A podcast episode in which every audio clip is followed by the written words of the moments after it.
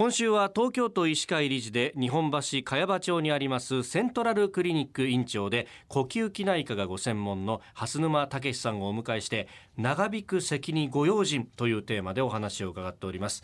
昨日は長引く咳が咳喘息という病気の可能性があるというお話でした。喘息と咳喘息。昨日もその違いをお話しいただきましたが改めて、えー、どこが違うんでしたっけ？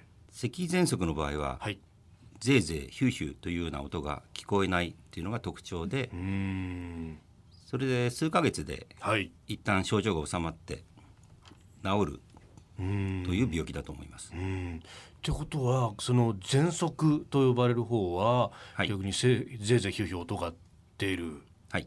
となさらに長引くってことですか？あの喘息はあの大きく分けてですね、はい。15歳までに発症する小児喘息とはい、あとは成人してから発症する、まあ、成人の喘息とうん。2つに分けられます。で小児喘息の場合ははい。だいたい半分ぐらいは成人して治ると言われていますがで残りの半分の方ははい。ずっと大人になっても気管支喘息が続きます。うーん。それ以外にはい大人になってからもう中高年ぐらいになってからええ喘息を発症する方もあ。かなりあります。子供の時は何ともなかったのに、はい。大人中高年になってから急に喘息になるっていうのもあるんですね。あります。はあ。これはそれぞれ原因が異なるってことですか？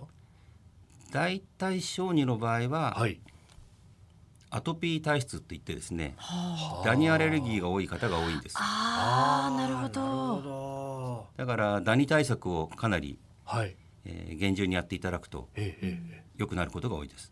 極力ダニと近づかないっていう環境を作らなきゃいけないわけですか、そうです。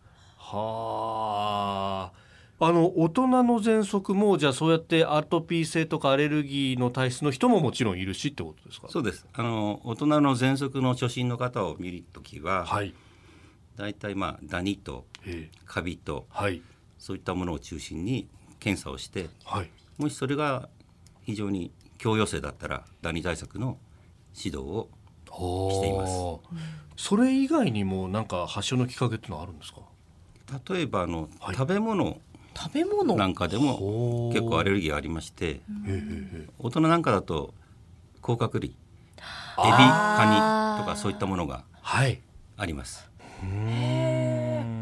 これでもそう考えるとその、まあ、免疫的な反応っていうのが多い大きいわけですかそうですね。免疫が過剰に反応してしまう状態はあ。これそうすると、大人でその発症した場合にどうなんですか？完治っていうのは見込めるんですか？いや残念ながら大人の喘息は治りません。治らない。治らないんですね。うん。じゃあうまく付き合っていくって形になるわけですそうです。かはあ症状を出さないように。はい。ああそっか。じゃあもう一生懸命お部屋もきれいにして環境を整えて免疫が過剰に反応しないように体調も整えてっていうのをやっていくしかないわけですか？そうです。うん。で喘息の場合特にはい。問題になるのはえ受動喫煙。あそうなんですか。えなるほど。受動喫煙。受動喫煙も。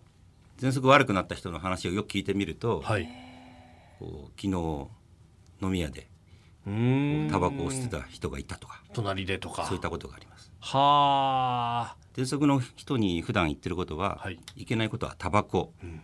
お酒の飲み過ぎうん。お酒も。ストレスうん。激しい運動、うん、うん。風邪ひくこと以上5つ禁止してます。はあ。激しい運動以外すべて当てはまりそうだね俺ねえちょっとね怪しいですね。酒も好きだし酒飲んでるとタバコ隣で吸ってる人もいるだろうし確かに。はあ。タバコに関しては、はい。